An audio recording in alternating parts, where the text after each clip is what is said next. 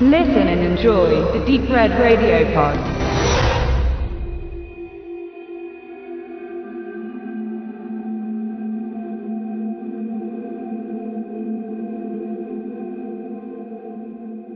Hallo liebe Hörer, Tobe, Max und Stefan wollen euch heute mit einer ausführlichen Besprechung zu Annihilation zum Zuhören begeistern. Und ähm, der Film lief am Montag bei Netflix an, europaweit, leider eben nicht im Kino.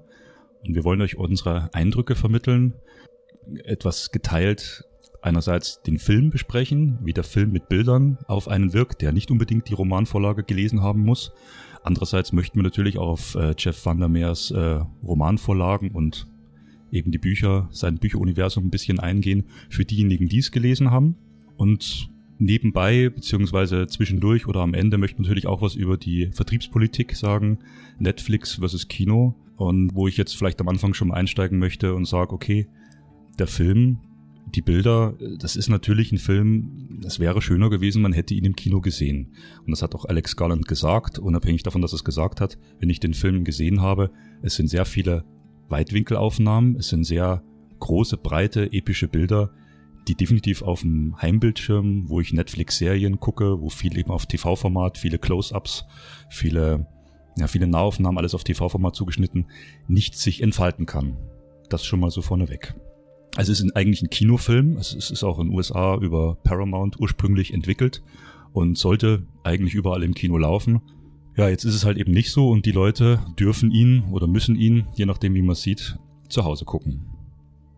Ja, Max, möchtest du mit einsteigen? Du hast ihn jetzt am frischsten gesehen von uns. Heute gerade eben erst. Wir, Tobi und ich haben ihn am Montag schon gesehen. Was sind so deine Eindrücke? Schieß mal los. Also ich würde zunächst erstmal kurz was zum Inhalt sagen oder können wir das jetzt schon voraussetzen, dass jeder den schon gesehen hat? Also wir können es ja nee, noch nee, nee, ich würde schon noch den Inhalt zusammenfassen. Ja. Also die Natalie Portman spielt die äh, Professorin für Biologie, wir sagen sie jetzt mal im Vornamen Lena, so wie es auch in der IMDb steht, die aber auch eine wilde Vergangenheit als Soldatin hat in der US-Armee. Das ist so ein familiäres Ding, denn auch ihr Ex-Freund, Freund, Schrägstrich, Oscar Isaacs äh, spielt den, ist immer noch äh, bei den Truppen und ähm, in dem Moment, wo der Film losgeht, ist er gerade weg und das schon seit einem Jahr und jetzt nicht aber irgendwie als gefallen gemeldet oder irgendwas, sondern einfach verschwunden. Sie wusste nicht, auf welche Mission er geht und ist völlig in Unklaren und äh, lebt seitdem in so einem Schwebezustand, gesellschaftlich so ein bisschen isoliert, weil sich auch nichts Neues einlassen will. Und auf einmal ist er wieder da, aber er scheint irgendwie nicht der Alte zu sein, hat auch äh, mehr oder weniger so ein paar Gebrechen und wird dann äh, ins Krankenhaus gefahren und bei diesem Transport werden beide abgefangen und auf eine geheime Militärbasis gebracht und dort geht halt die eigentliche Geschichte los, die nicht hundertprozentig linear erzählt wird, sondern auch immer so ein paar Rückblenden, was auch vorher passiert ist, wo es jetzt auf einmal darum ging, ein bisschen aufzublättern, auf was für einer Mission war er und dass die halt ganz weit weg war von dem Krieg in Afghanistan oder im Irak, was sie eigentlich dachte, sondern dass sie, äh, dass er das Land gar nicht verlassen hatte, sondern ähm, sich einem wahrscheinlich übernatürlichen Phänomen gewidmet hatte, denn über einem kleinen Küstenort, eigentlich als Hauptkeimzelle war da ein Leuchtturm genannt, entstand auf einmal, naja, wie nennt man das? Ein, ein, ein Ding. Ähm, mich hat's ein bisschen an Stephen King, Under the Dome erinnert. Ja, so eine Zone auch, halt. Auch ein bisschen eine Zone, der Nebel, was abgegrenzt ist, aber halt im Gegensatz zu Under the Dome jetzt nichts äh, Solides, sondern da, wo, wo man reingehen kann und wo man auch wieder rauskommen kann. Ähm, und wie sich herausstellt, sind nicht viele, die da reingegangen sind, vorher wieder rausgekommen und er hat da quasi die Premiere gesetzt. Ähm, so richtig gut gegangen ist das aber nicht. Und jetzt ist sie dran und mit ein paar anderen herauszufinden, was da drin letztendlich passiert ist. Und das setzt halt Alex Garland in sehr visuellen, optischen Bildern um. Du sprachst es schon an und ähm, beruht sich dabei auf die Geschichte von Jeff van der Meer. Und da wollte der Tobi jetzt vielleicht sagen, in erster Instanz, wie sehr er sich denn dann letztendlich an das Buch gehalten hat, bevor wir dann zum Film wiederkommen und sagen, wie wir den Film fanden. Ja, und kurz vor Tobe wollte ich noch zur Handlung, weil wir ja noch ein bisschen die Story vom Film, also es ist äh, ein Frauenfilm, also das hat mich am Anfang schon jetzt auch erstmal begeistert. Es ist natürlich wie im Buch, im Buch sind es vier Frauen, Äh, da wird eben von der fünften gesprochen, dass die, äh, dass eben nicht, nicht mit auserwählt wird, in die, auf die Expedition in Area X, so heißt diese Zone, äh, mitzugehen. Im äh, Film sind es halt die fünf Frauen. Es ist ein Film, der wird von Protagonistinnen getragen und das finde ich schon auch erstmal interessant.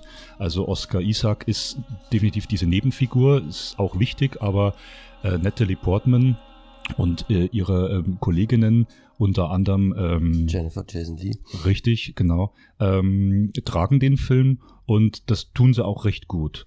Und äh, die, ähm, ja, also das Spiel, das mimische Spiel und das körperliche aktive Spiel ist schon auch äh, ja packend umgesetzt.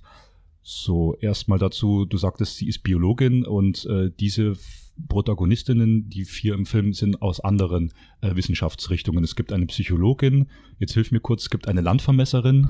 Äh, Physikerin, Physikerin, ist dabei und das letzte äh, ist so, so Ge Sanitäterin, ne? also so, dass alles so ein bisschen abgedeckt ist. Also da, da liegt für mich schon in der in dem Aussuchen der Frauen schon so ein gewisser Kritikpunkt. Das fand ich relativ oberflächlich, warum nur gerade die vier und die fünf. Aber ich dachte, wir hm. kommen erstmal okay. zum Inhalt, bevor wir dann zur Inhalt Analyse und zum Kritischen kommen und deswegen vielleicht erstmal so zu, zum Vergleich, der ja die Basis letztendlich bildet von so einer Adaption.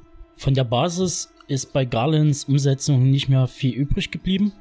Ich würde behaupten, übernommen hat Garland das Grundgerüst, einzelne Begebenheiten, die Konstellation, was die Frauen angeht, aber da eben auch nicht exakt. Es fehlen bestimmt 70 Prozent vom Buch wurden einfach schlicht und ergreifend nicht umgesetzt.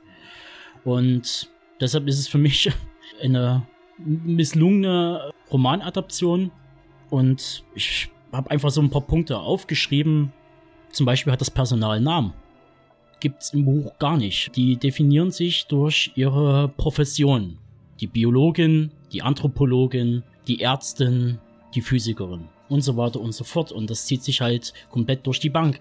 Auch nimmt der komplette Plot um den Ehemann, der taucht am Anfang auf und ist dann einfach nicht mehr der Rede wert im Buch. Der ist völlig egal. Es geht einfach nur um diese Area X, wie sie auch im Buch ständig genannt wird und nicht The Schimmer. Das war für mich kein, kein wirkliches Sehvergnügen. Ich wollte noch was dazu sagen. Es ist jetzt auch nicht so, dass das jetzt ein 1200 Seiten dickes Buch wie nee. es ist wo man mittlerweile schon in zwei Versionen ganz gut geschafft hat, das zu adaptieren, weil ich habe gerade nochmal reingeguckt, das sind halt lockere 230 Seiten, genau.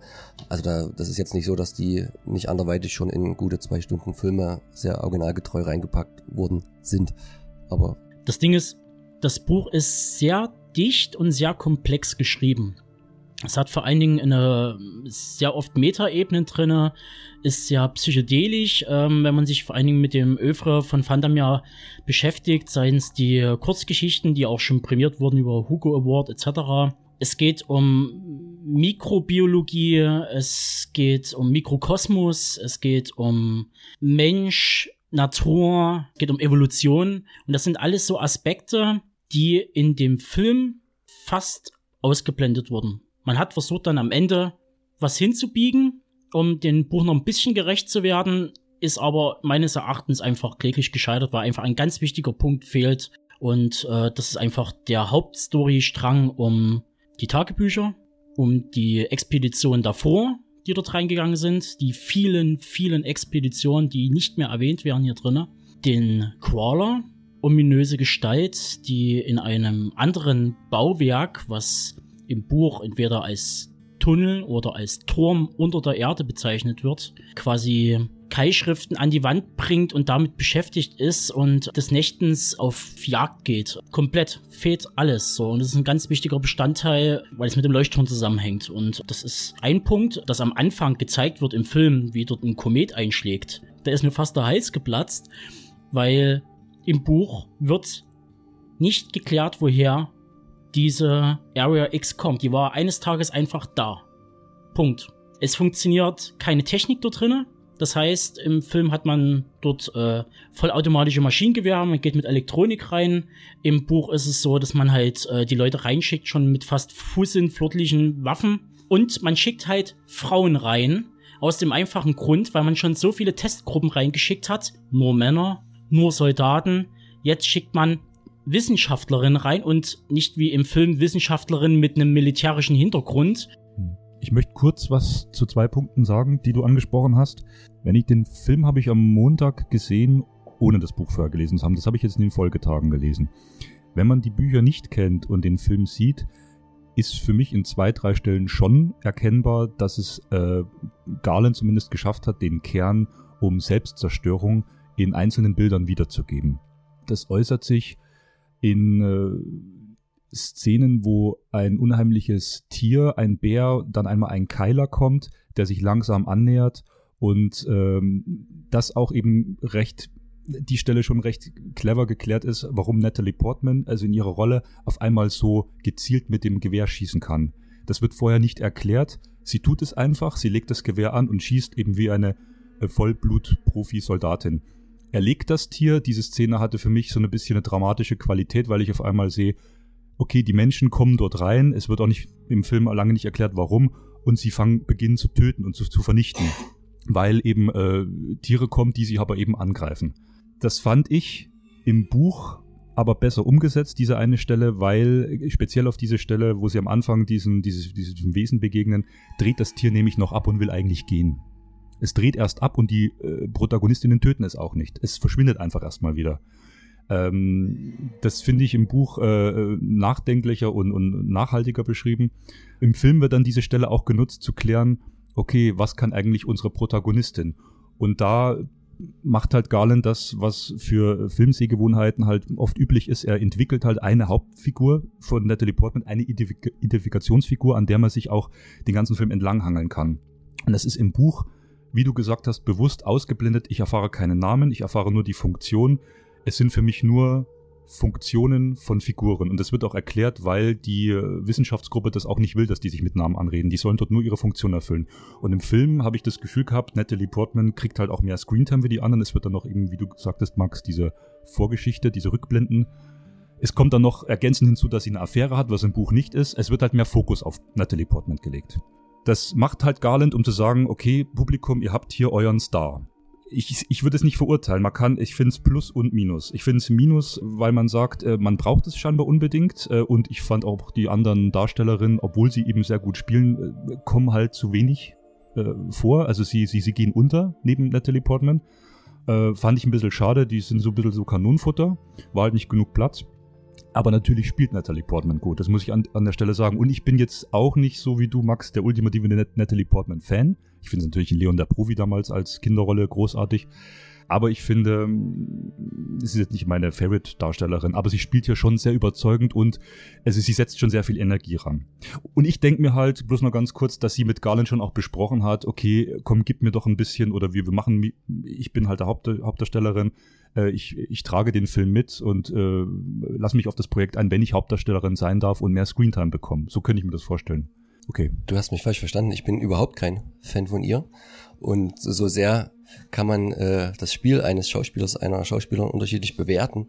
Ich find, fand das halt in dem Film auch wieder gar nicht besonders. Aber wahrscheinlich bin ich dann auch schon wieder zu festgefahren, um die Feinheiten in der einen Rolle zu sehen, weil ich irgendwie dann eher schon andere Rollen vorher im Kopf hat, wo also ich finde immer Natalie Portman, alles, was sie macht oder was ich bisher gesehen habe, ich habe lange nicht alles gesehen, da wirkt sie sehr blass, immer sehr kühl. Manchmal passt das in den Rollen, manchmal passt das nicht. Und ich finde, die einzige Szene in dem Film, wo sie mal ein bisschen mehr menschlich und wo sie ein bisschen ausbricht, ist die rückblickend, wo sie äh, mit äh, ihrem Mann im Bett da die kleine Debatte hat, was dann auch in Sex endet, nur angedeutet ist. Und da kommt mal so ein bisschen Emotionalität raus.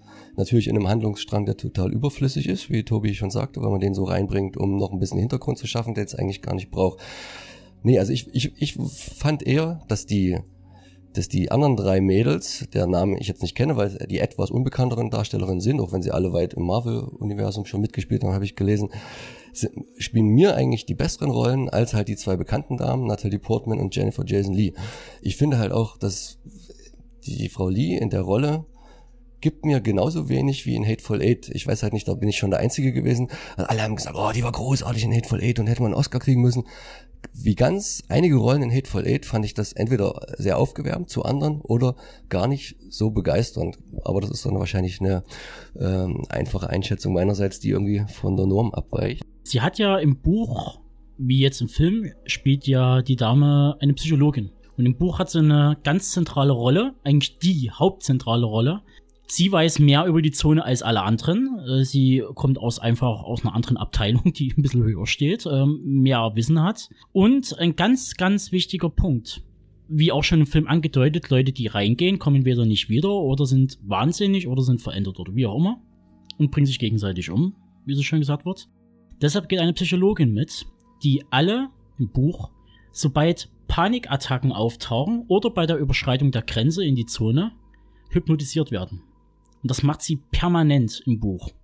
Das heißt, es vergehen nicht bloß wie im Film vielleicht gefühlt zwei Wochen, sondern es geht dort, es geht dort wirklich in die, es geht schon fast in die Monate rein, die, dort drinnen sind und sich immer weiter verändern und irgendwann mal verschwinden das halte ich Herrn Garland zugute. Die eine Szene, das ist jetzt nie weiter gespoilert, wo man auf das Dorf trifft und mit diesen Blumenmännchen, äh, diese Silhouetten, die wie Menschen aussehen und dann der eine schön anmutende Tod eigentlich eines Teammitglieds, die dann einfach Teil Stimmt.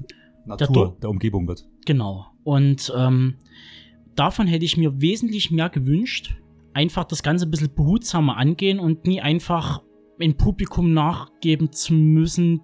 Muss man ja generell sagen, klar, ein Regisseur hat das Recht, eine Buchversion so zu adaptieren und so in den Film umzubauen, wie er das gern möchte. Das kann man machen. Ähm, diejenigen unter uns wie Tobe, die sagen, ich komme mit den Büchern aber bestens klar, weil sie mir das schlüssig alles geben und mich in die Welt reingezogen haben, mir passt halt die Adaption nicht. Jetzt gehen wir mal auf die zwei Stellen an, die du gerade gesagt hast. Diese eine Szene, die durch dein äh, Wiedergeben mir gerade auch nochmal in Erinnerung gekommen ist, weil sie eben so subtil war. Also der Film hat eindeutig Stärken. Und das sind für mich eindeutig die Bildsprache, zumindest in den ersten 60 Minuten, sage ich mal. Ich fand es unglaublich angenehm und da hätte ich mir den Film, wie gesagt, gerne im Kino gewünscht, zu sehen, wie ohne hektische Schnitte, ohne zu viel Stress, einfach mal lange Einstellungen, Breitbildformat, äh, du siehst wirklich den Horizont, äh, toll gefilmt. Äh, Max, hilf mal schnell, der Kameramann, wie hieß er nochmal? Der auch Ex Machina gemacht hat für Alex Garland und jetzt den neuen Mission Impossible. Rob. Rob Hardy. Also erst gerade im Kommen, also er wird bestimmt noch ein größerer. Der kann gut mit der Kamera umgehen. Also der kann auch hier die Landschaft, diese Horizont, das kann er gut einfangen. Und da haben diese Bilder schon auch sehr viel, sehr viel Atmosphäre für mich. Auch wenn es nur auf dem, auf dem Homescreen war. Und diese Stelle, die du sagtest, wo sich diese eine ja, äh, Mitstreiterin dann langsam ja, der, der Natur anpasst und, und umwandelt, das ist ja das erste Mal im Film, dass man das so mitkriegt, dass ähm, hier ein, äh, dieses innerhalb der Zone irgendeine, ich sage jetzt mal, Macht am Werk ist, die eben mit den die, die, die mit den Spiegeln, also die, die quasi die menschlichen Wesen spiegeln kann oder Lebewesen spiegeln kann und Mimikry. Und also die Stelle war großartig. Du siehst sie nur zwischen den Bäumen verschwinden, du siehst nur, wie die äh, Mitstreiterin ihr hinterher gucken. Du siehst also lange nur die Gesichter der Mitstreitern und bist genauso gespannt wie die und siehst von ihr nur ganz kurz die Einstellung, wie sie zwischen zwei Hecken verschwindet und siehst am Unterarm, wie schon zwei Knospen oder zwei Blätter gewachsen sind. Das ist alles. Mehr siehst du nicht. Du siehst nicht Special Effects, einer verwandelt sich in den grünen Hulk und das äh, äh minutenlang, sondern du siehst nur diese zwei Blätter, dann ist sie weg. Und das ist natürlich rein von der Bildsprache, wenn man die Bücher mal ausblenden will, schon schön gemacht, elegant, anmutig gemacht. Und dann siehst du diesen Garten, den du beschrieben hast, wo äh, die Gewächse scheinbar wie Menschen wachsen und die dann alle staunen auch erstmal, wie kann das sein? Also sie finden schon Bilder. Das ist für mich die Stärke. Die Schwäche von dem Film, um jetzt auf den Punkt zu kommen, ist, der Film gibt mir, ist für mich kein Ganzes. Der Film hat sehr viele starke Punkte. Auch meinetwegen die Entscheidung zu sagen, okay, den Schimmer, den visualisiere ich jetzt. Der wird im Buch, wie du gesagt hast, nie visualisiert oder so. Das kann man machen für einen Film, klar. Wenn ich sage, ich mache ein großes Kinoformat und sage, ich mache einen wahnsinnig tollen Schimmer, so wie du sagst, bei Under the Dome sieht man ja auch so einen leichten Schimmer. Ne? Ähm, das kann man, klar kann man das machen. Diese Freiheiten, die gestehe ich ihm zu. Aber der Film, und jetzt kommt der Punkt, der Film hat mich halt eben nicht bis zum Schluss gepackt. Es gibt viele äh, Einstellungen, die episch sind, die toll sind, aber er ist für mich kein ganzes Großes. Und er ist für mich kein 2001. Weil 2001 ist für mich nicht nur, halt eben viele vergleichen jetzt, ne, dass 2001 ist oder der neue Sunshine. Nee, Sunshine hatte auch großartige Bilder, aber die Story war von Anfang bis Ende ein Fluss und ich war bis zum Schluss mit dabei. Und hier war es oft mal so, ich wurde rausgerissen, auch durch diese Rückblenden. Hm, deswegen für mich als frühzeitiges Fazit kriegt der Film für mich eine schlechte 2, eine gute 3. Ich würde mir irgendwann wieder angucken, aber aber für mich ist er halt jetzt eben kein Meisterwerk, was nicht schlimm ist. Ja. Das ist ja das Lustige an der Sache, oder das Traurige eigentlich schon viel mehr. Ich liebe Sunshine. Und der ist aus der Feder von Alex Garland. Und das ist halt, meines Erachtens, wo ich dann den Schluss gesehen habe von Annihilation, dachte ich mir, okay, jetzt wollte Garland seinen eigenen Sunshine drehen. Ist halt bloß leider nie so richtig geworden, wie er sich wahrscheinlich, oder vielleicht hat er sich auch so gedacht. Äh, es kommt halt bloß bei mir nicht an. Wenn wir jetzt nochmal kurz auf das Buch zurückkommen und im Verweis zum Film diese Nebenhandlung, die blitzt ja immer wieder in Rückblenden auf, während die sich durch die Area X bewegen. Und das nimmt mich komplett aus der Area X raus. Weil es soll ja Beklemmung, es soll ja wirklich, die sind dort schon lange drinnen unterwegs, die wissen langsam nicht mehr, wo sie sind. Die können sich nie richtig orientieren, zumindest im Buch ist es auch so. Die Natur verändert sich permanent. Diese Beklemmung und die Angst langsam. Und es gibt die Psychologin, die, die, die macht ja dann irgendwann mal die die Flücke, die müssen dann mit ihren eigenen Ängsten dort irgendwie klarkommen. Da gibt es niemand mehr, der irgendwie die Angstzustände da irgendwie äh, weghypnotisiert. Das sind alles so Punkte, die werden einfach nie aufgegriffen. Die würden so tolle Twists und so einen schönen Thrill geben, wo man halt sagt, die Bücher, die sind ja Lovecraft beeinflusst. Dieses Grauen, was man, was man nur erfühlt, aber eben nicht sieht. Also man, man spürt irgendwas, was Ungewisses. Das hat mir der Film in keinster Form vermittelt. Das war für mich alles zu offensichtlich, zu hell und vor allen Dingen, mir kam es vor wie so ein Durchmarsch. So, also so wie, keine Ahnung, von Punkt zu Punkt zu Punkt zu Punkt.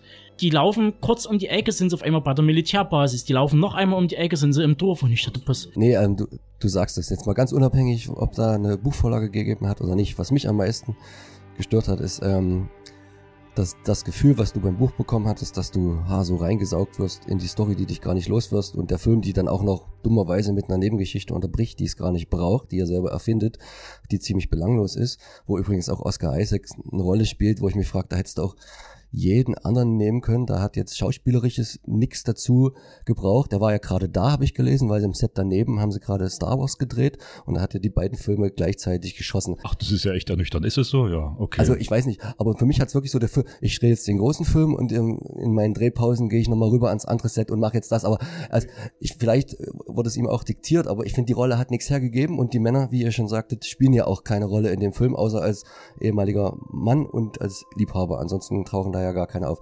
Was mich aber am meisten gestört hat, ist diese Atmosphäre, die es nicht gibt. Ich habe immer das Gefühl, dass die Mädels ein Picknick machen da drin. Da gibt es immer so drei Szenen, wo es ab und zu mal zur Sache geht. Da kommt das Krokodil, da kommt der Bär, da kommt das Wildschwein und dazwischen la la la und äh, spazieren sie so rum, machen so ein bisschen und die sind für mich nie so richtig angespannt, wie ich mir denke, wie ich angespannt wäre, wenn jetzt gerade schon wieder eine von meinen Mädels fast hops gegangen ist oder hops gegangen wäre. Da, da, da könnte ich gar nicht mehr schlafen, von wegen hier gemütlich. Jetzt mache ich mal Wache da unten in einem Wach, in so einem Wachbereich, ganz alleine im Dunkeln im Wald, während die anderen 100 Meter weit weg oben auf dem Turm pennen. Und nee, ach, ich, äh, jetzt, was, du bist doch noch gar nicht dran, ist noch gar nicht um drei, nee, ich krieg jetzt kein Auge mehr zu. Und, ja, hm. und das ist halt alles so ein bisschen, hm, wo ich denke, ihr seid hier auf dem Himmelfahrtskommando, die Mädels haben ja auch deswegen alle so eine schwierige ich würde jetzt schon sagen Kindheit, aber Hintergrund gehabt und müssen ja auch eine an der Waffel haben, weil sie weiß, bisher ist keiner rausgekommen. Aber ich sehe irgendwie nicht so die, die, die Urgency, wo ich sage, oh, das hat mich gepackt. Und das ging noch immer so drei Viertel des Films, aber als dann die letzte, äh, das letzte Viertel kommt, da macht auch meiner Meinung nach das, was er visuell vorher sich ganz gut geschaffen hatte, mit zu viel wieder kaputt, ohne dass ich jetzt zu sagen will. Also das hat mir dann auch nicht so gefallen, wie es gemacht worden ist. Überzeugt euch selber, aber das war so mein Hauptkritikpunkt, wo der Film dann einen verliert. Und da kann er nicht einfach so Meisterwerk genannt werden und basta. Und jetzt reden wir nicht mehr drüber. Und nur weil das Blabla drüber groß war im Vorhinein, wo es eigentlich nur um die Verwertungsrechte ging, hat ja noch keiner was über die Qualität gewusst. Und nee, also das, äh, da gebe ich dir recht. Und ich möchte jetzt mal einen Film ranziehen, wo ich sage, okay, den hätte Alex Garland, wenn er sich auch auf sein Sunshine, auf sein Skript beruft. Ich sage jetzt ganz einfach mal, äh, Leute, der erste Predator, wo die da im Dschungel sind, klar, wir haben es vorhin schon mal kurz angerissen, das war 80er Jahre ähm, Testosteron äh. Wenn man das jetzt mal ausblendet, dass da Schwarzenegger und äh, Jesse Ventura und wie sie alle hießen mit Muckis und Schweiß trotzdem wenn die Vorgeschichte rum ist und die gehen relativ schnell mit dem Helikopter in den Dschungel und sind dann einfach drin, dann kommt dieser äh, tolle Score mit Xylophon und ganz lange Einstellungen auch erstmal für einen Actionfilm und die gucken da im Dschungel rum und wissen erstmal nicht, wo sie sind. Und da habe ich viel mehr auch wenn es am Schluss ein Actionfilm wird und mit Ich bin ähm, Bad Motherfucker und so, äh, ja, äh, da geht's erstmal lange drum, die sind beklemmt Und die haben richtig Angst. Und da muss ich sagen, haben die Hobby-Wrestler, die da teilweise in dem Film in Predator erst mitgespielt haben, wesentlich mehr zur Panikstimmung beigetragen durch ihre groß aufgerissenen Augen. Ich brauche bloß an Schwarzenegger denken, wie der da im, im, im Nachtsdschungel bloß seine Augen aufreißt. Da brauche ich keinen Bizeps, da brauche ich bloß diese riesenweisen Augen. Das ist Stimmung, das ist Atmosphäre. Und da gebe ich dir recht, das hat mir hier auch gefehlt. Und mich hat auch gestört, weil das eben im Buch unabhängig vom Buch kommt ja gar nicht vor, die werden eingeführt, die sitzen erstmal am Tisch und sagen, ey cool, ja, ich bin der Max, ich bin der Tobe, cool, wer bist du? Ah ja, stimmt, ja, und übrigens, uh, das ist ein bisschen gruselig, wo wir da jetzt gleich reingehen und so. Das war mir nicht, das war mir nicht tiefgreifend genug. Die setzen sich an den Tisch, reden kurz, wer sie sind. Das hätt's alles nicht gebraucht. Du nimmst die Damen, schickst die in den Dschungel rein und kämpfen ums Überleben. Das wär's gewesen. Aber okay, das ist jetzt auch nur. Vor allen Dingen zu fünft oder zu viert. Ich schick doch da 200 rein, damit dann 20 wieder rauskommen, also rein von der quantitativen Logik, also so wäre meine, um, und nicht wieder so ein kleines Himmelfahrtskommando, also das habe ich schon nicht verstanden und auch diese Logik, diese Logik, vorher waren es Soldaten und waren es immer Männer, jetzt nehmen wir mal Mädels, weil Frauen weniger gewalttätig sind und weniger dazu neigen, sich dann selber zu zerfleischen. Und wenn die Psychologin dann dabei ist, dann das kommt ja im Film gar nicht so rüber, dann wird dann schon alles gut gehen. Also das war mir halt alles auch zu dünn von der, von der, von der Begründung her, auch wenn man jetzt ja nicht an jeden Film mit zu viel Logik, was auch noch spannend, manche zitieren das ja nicht so gerne, aber in der IMDb steht auch noch so ein netter Fakt, dass Warum macht man sich eigentlich die Mühe, tagelang durch den Dschungel zu laufen, von der Seite aus, um an, an, an diesen Leuchtturm zu kommen, als einfach ganz gemütlich vom Boot übers Wasser daran zu fahren, was, was vermeintlich die so, einfachere Nummer gewesen gut, wäre. Gut, da ne? kann ich jetzt einhaken. Im Buch wird es nämlich auch sehr schön beschrieben, wie diese Area X aufgebaut ist. Zum einen gehen die, die Wände sozusagen bis hoch in die Stratosphäre und auch dementsprechend in derselben Länge runter in den Boden. Du kommst so in dem Sinne nie rein. Und ein anderes Problem ist, das wird dann kurz so beschrieben, wenn die Protagonistin den Leuchtturm erreicht, dass die in der Ferne hochhausgroße Leviathan-ähnliche Meeressäuger sieht, die dort sich im Wasser wälzen, also Meeresungeheuer in Anführungsstrichen. Das wird auch erklärt, warum man dort einfach nicht so rein kann. Und ein anderer Punkt, wo ich dann einfach sage, dass es lazy, lazy Drehbuch war, dass man dann einfach irgendwie liest im Vornherein so, also wo dann der äh, in Staaten die Kinoauswertung startete, hat Garland im Telegraph ein Interview gegeben und hat gemeint auf die Frage hin, wieso, weshalb und warum das und das so ausgefallen ist. Und da kam von ihm die Antwort, wo er das Skript geschrieben hat dazu, hat fand mir erst den ersten Band rausgebracht. Da dachte ich mir so, okay, gut, keine passieren. Wenn man jetzt aber recherchiert, die anderen zwei Bände kamen mit einem Abstand von drei Monaten nach dem ersten Band 2014 raus. Jeder gute Drehbuchautor, der, der liest dann nochmal drüber. Der sagt so, okay, der erste Band hat mich gefesselt, da hole ich mir nur noch den Band 2 und den Band 3, weil es ist ja eigentlich als Trilogie ausgelegt, also da baue ich doch aufeinander auf. Das ist jetzt mit dem, was jetzt Garland gemacht hat, und man würde die zwei anderen Bände rannehmen, da funktioniert gar nichts mehr, storytechnisch. Äh, wie er das hinbiegen würde, keine Ahnung. Wird wahrscheinlich was völlig anderes werden, also noch mehr als äh, jetzt schon das, was er verbrochen hat. Und wenig später kommt dann eben raus, jetzt aktuell äh, hat er ein Interview gegeben bei der Plattform Nerdist. Und die haben die gleiche Frage gestellt und da hat er dann geantwortet, ja, das ist seine Traumversion von dem Buch und man solle doch bitte Buch und Film voneinander getrennt sehen, grundsätzlich. Und da dachte ich mir so, okay, das funktioniert irgendwie nie. Zum einen sagt er, die anderen Bände hat er nie gelesen, weil pff, der hatte nur den ersten Band und da war schon das Skript komplett fertig. Aber dann taucht zufälligerweise, und haben wir dann auch gesagt, so, das kann, da, da haut irgendwas nicht hin. Äh, Jeff fand mir das aktuelle Roman Born, der ist Anfang 2017 erschienen er hat einen Antagonisten sozusagen und das ist ein riesengroßer mutierter Grizzly, der eine Kleinstadt tyrannisiert. Und jetzt guckt man sich Annihilation an und dann sagt man so. Na, es ist schon die Feature-Creature-Szene, das zweite große ja. Viech, was ganz lange so diesen Horrorelement auch reinbringt. Da wo auch meine Frau dann ihren Moment hatte, wo sie gesagt hat, jetzt gucke ich weg, weil jetzt wird ein Gesicht, sag ich mal, weggefetzt, kann man ja, ja mal jetzt spoilern. Ja, wie du sagst, der kommt jetzt auf einmal aus Bohren, bringt er dann was rein. Hm? Und äh, da habe ich mich persönlich betrogen gefühlt von Garland. Mit seinen, mit seinen Aussagen und das, was ich da eben gerade sehe. Und ganz ehrlich, das ist, es wird beworben, der Film wird beworben nach einem Roman oder Romanverfilmung, Romanadaption Und das ist einfach nicht der Fall. Verstehe dich. Man hätte ja auch sagen können, zumindest im Abspann der Fairness halber, based on the novels uh, Annihilation and Born. Das hätte man machen können, zu sagen, okay, die Idee, also ist schon sehr offensichtlich, ja. Am Ende, wenn es dann so weit weg ist, ist halt die Frage, wie viel dieser Satz noch wert ist. Ich meine, wie viel ist dieser Satz äh, beruht auf wahren Ereignissen noch wert? Das ist ja meistens auch nur, weiß oft ein Prozent oder wie viel man sich dann da orientiert. Oder man kann es irgendwann ganz lassen, lassen auf den äh, ausschlaggebenden, auf das ausschlaggebende Werk zu hinzuweisen.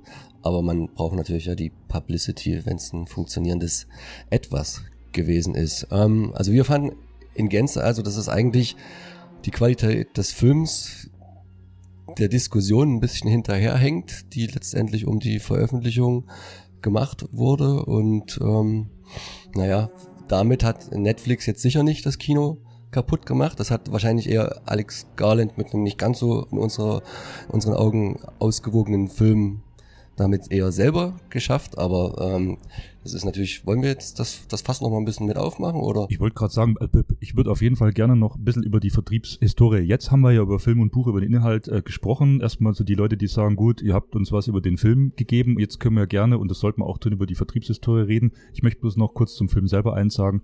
Das Sounddesign war schon nicht von schlechten Eltern im Film.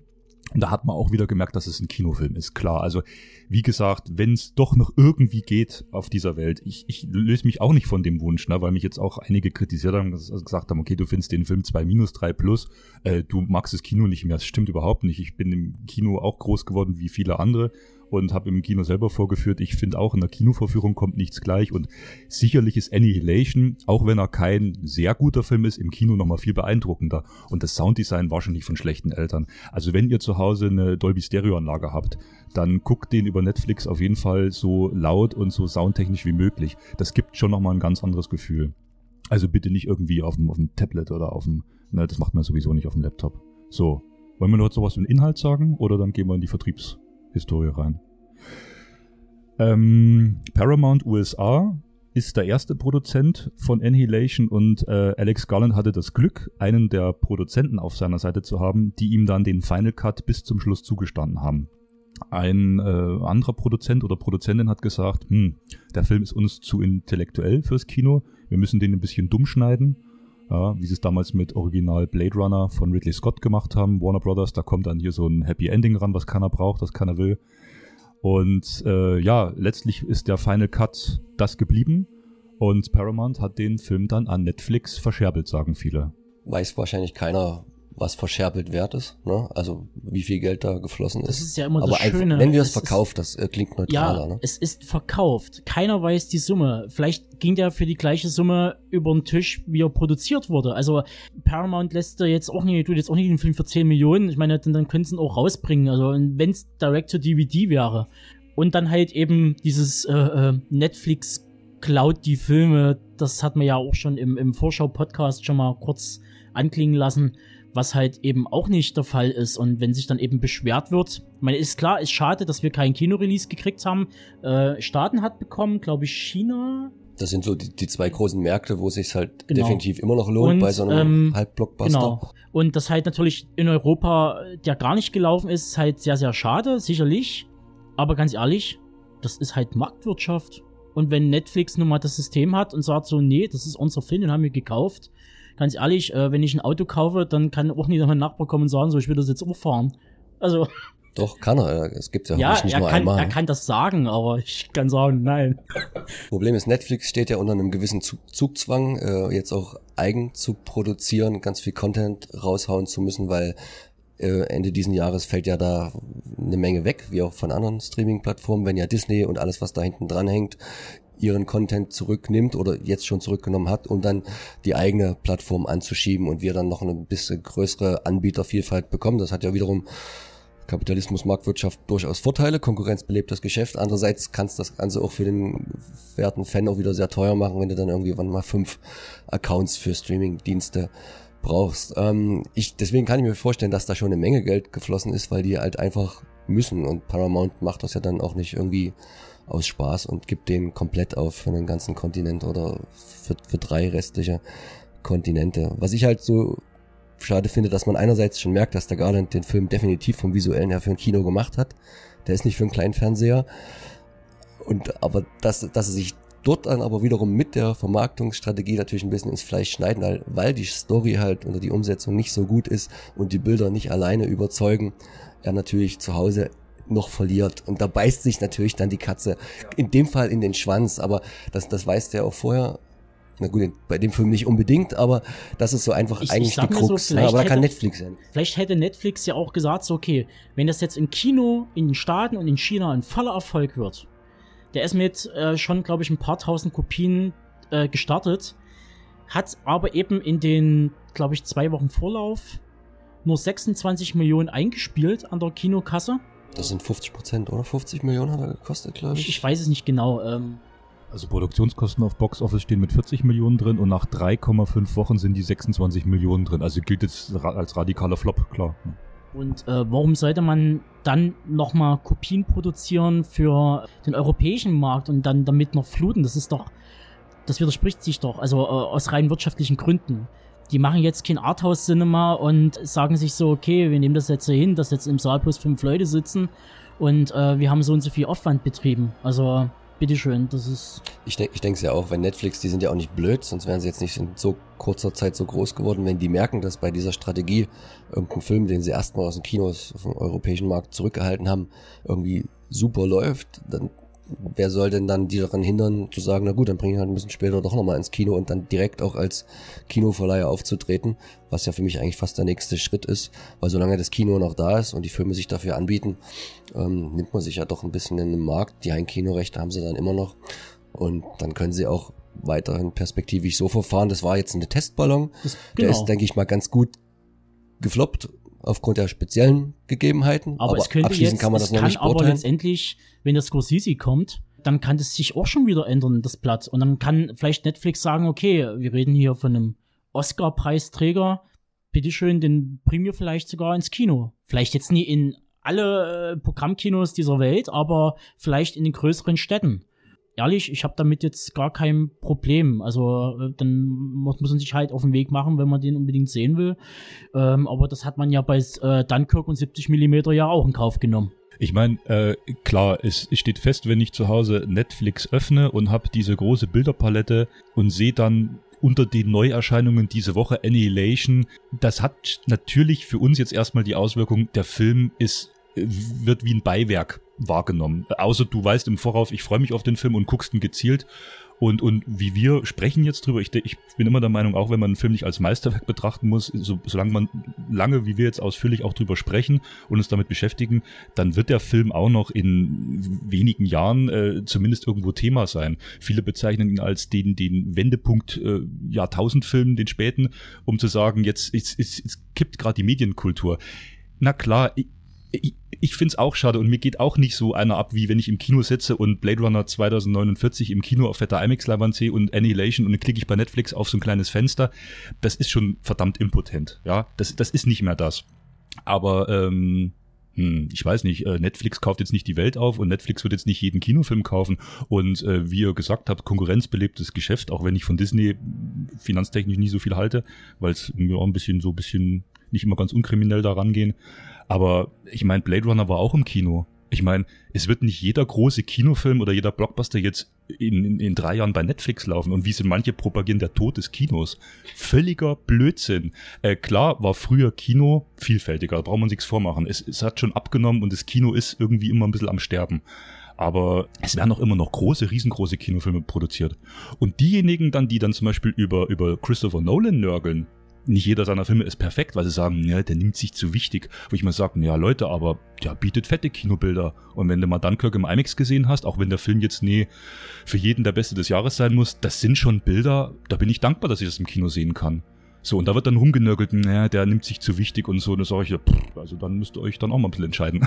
Ja, ja, also ich bin auch für die Abschaffung des Tonfilms und der Farbe. Also es ist nun mal Wandel der Zeit und wir leben nun mal in digitalen Welten und ähm, es wird vielleicht irgendwann mal so weit kommen, dass Netflix vielleicht sagt so, okay, wir schicken keine physischen Datenträger raus, sondern es wird dann einfach in die Kinos rein gestreamt. Das ist für die dann null Kosten.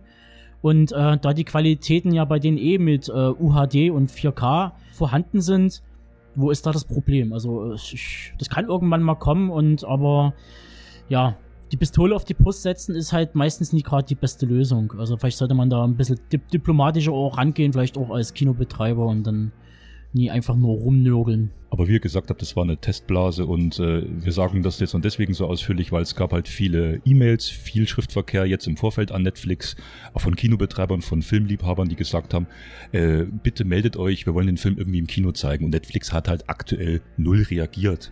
Ja, die, die, haben das, wie du gesagt hast, Max, das, die haben das jetzt erstmal probiert. Das ist jetzt ein Film und äh, Disney holt im Hintergrund seine, seine, sein Content raus. Für Netflix ist das wie bei jeder Firma. Die müssen am Ende des Jahres ein fettes Plus auf dem Konto haben. Und wenn wir in ein, zwei Jahren mal weiter sind und die den Scorsese vielleicht haben und noch andere große Regisseure, weil sie eben sagen, ich gebe euch 100 Millionen, ihr könnt machen, was ihr wollt. Äh, und ich meine, bei jemandem wie Scorsese, da kannst du auf den Final Cut schon vertrauen. Bei anderen Regisseuren ist es wieder gut, wenn ein Produzent auch daneben steht und ein bisschen beratend wirkt und sagt, naja, vielleicht hier noch ein bisschen anpassen. Es gibt auch gute Produzenten, braucht man nicht sagen.